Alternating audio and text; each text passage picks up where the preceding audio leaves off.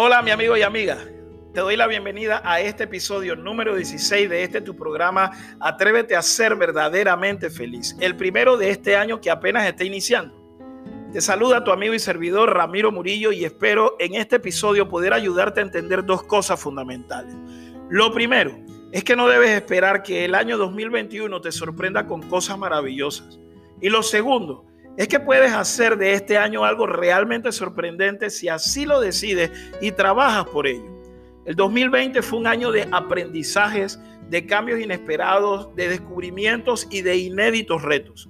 Fue un año sumamente difícil, más difícil que cualquiera de los que nos ha tocado vivir en estas últimas generaciones.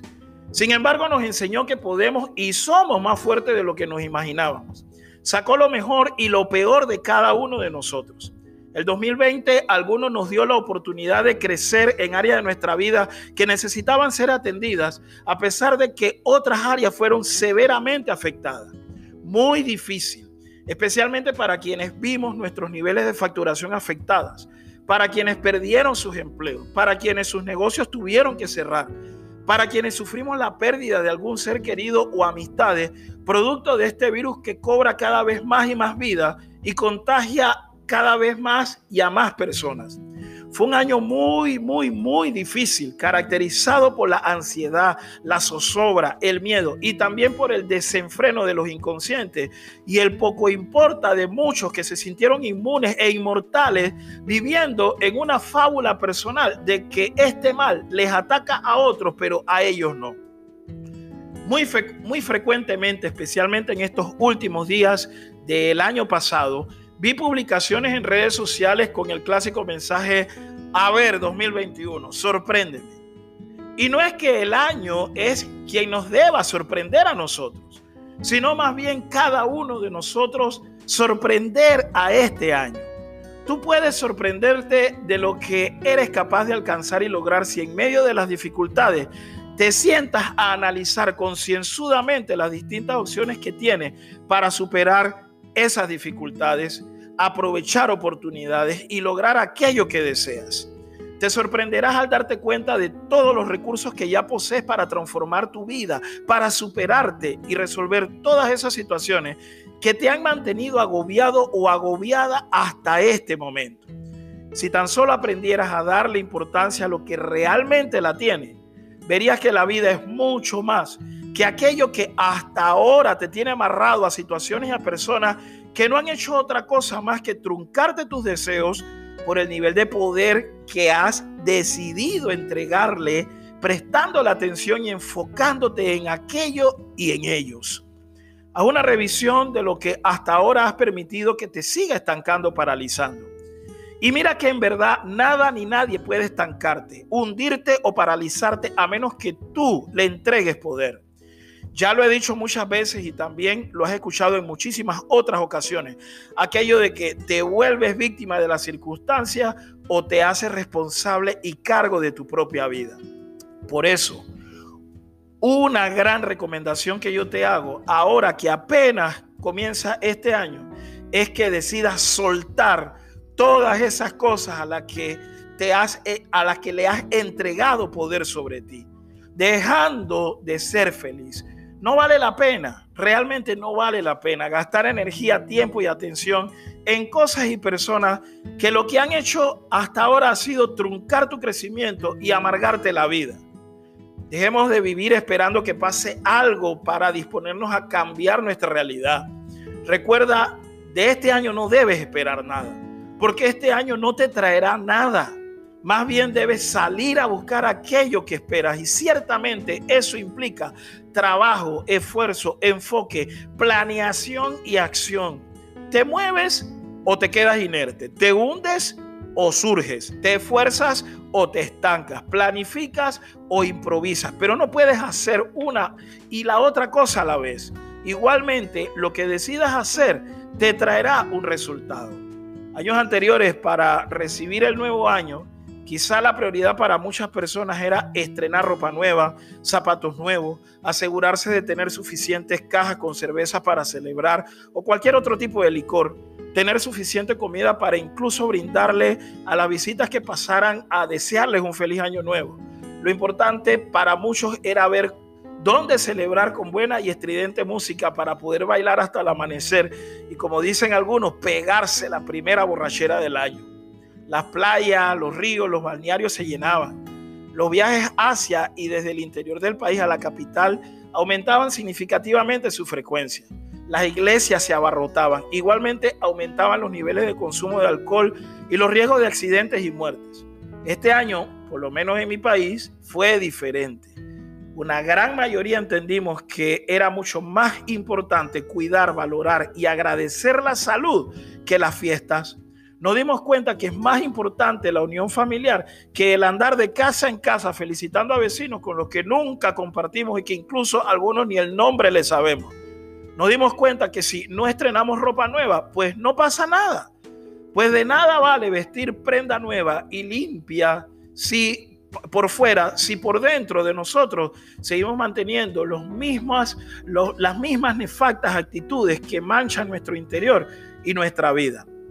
De nada sirve el estrés de la preparación de una cena con jamón, tamales, arroz con pasa, tener uvas, manzanas y peras en nuestra mesa. Si nos olvidamos de alimentar nuestro espíritu con la práctica del agradecimiento a Dios por todas las cosas maravillosas que a diario nos regala. Creo que también nos equivocamos en nuestra expresión al decir feliz año nuevo, porque lo nuevo deja de serlo una vez se estrena. Por lo tanto, estamos deseando felicidad solamente para el inicio del año y el año no solamente es el primero de enero, sino que consta de 365 días que podemos decidir hacerlos extraordinarios a pesar de sus altas y de sus bajas. Por eso yo digo, te deseo que tengas un feliz año 2021. No tenemos la certeza de muchas cosas. No sabemos exactamente cuándo pasará toda esta situación de pandemia, que es de lo que más se habla.